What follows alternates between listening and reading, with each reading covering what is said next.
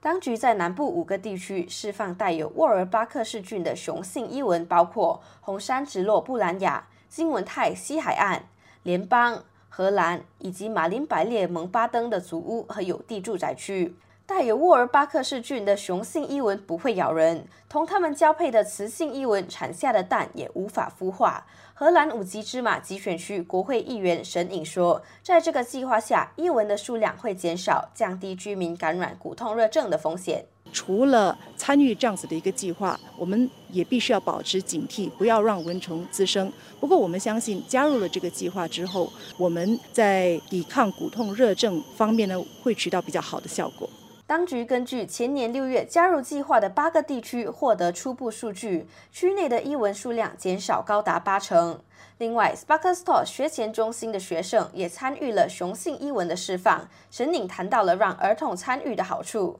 让小朋友们及早的了解怎么样的预防蚊虫滋生，我觉得是一件好事。而且让孩子们知道我们的环境局如何善用科技，在保护大家的方面呢，我们能够做出更多的努力。呃，我们相信小朋友们也会回到家里同家长分享他们所学到的知识。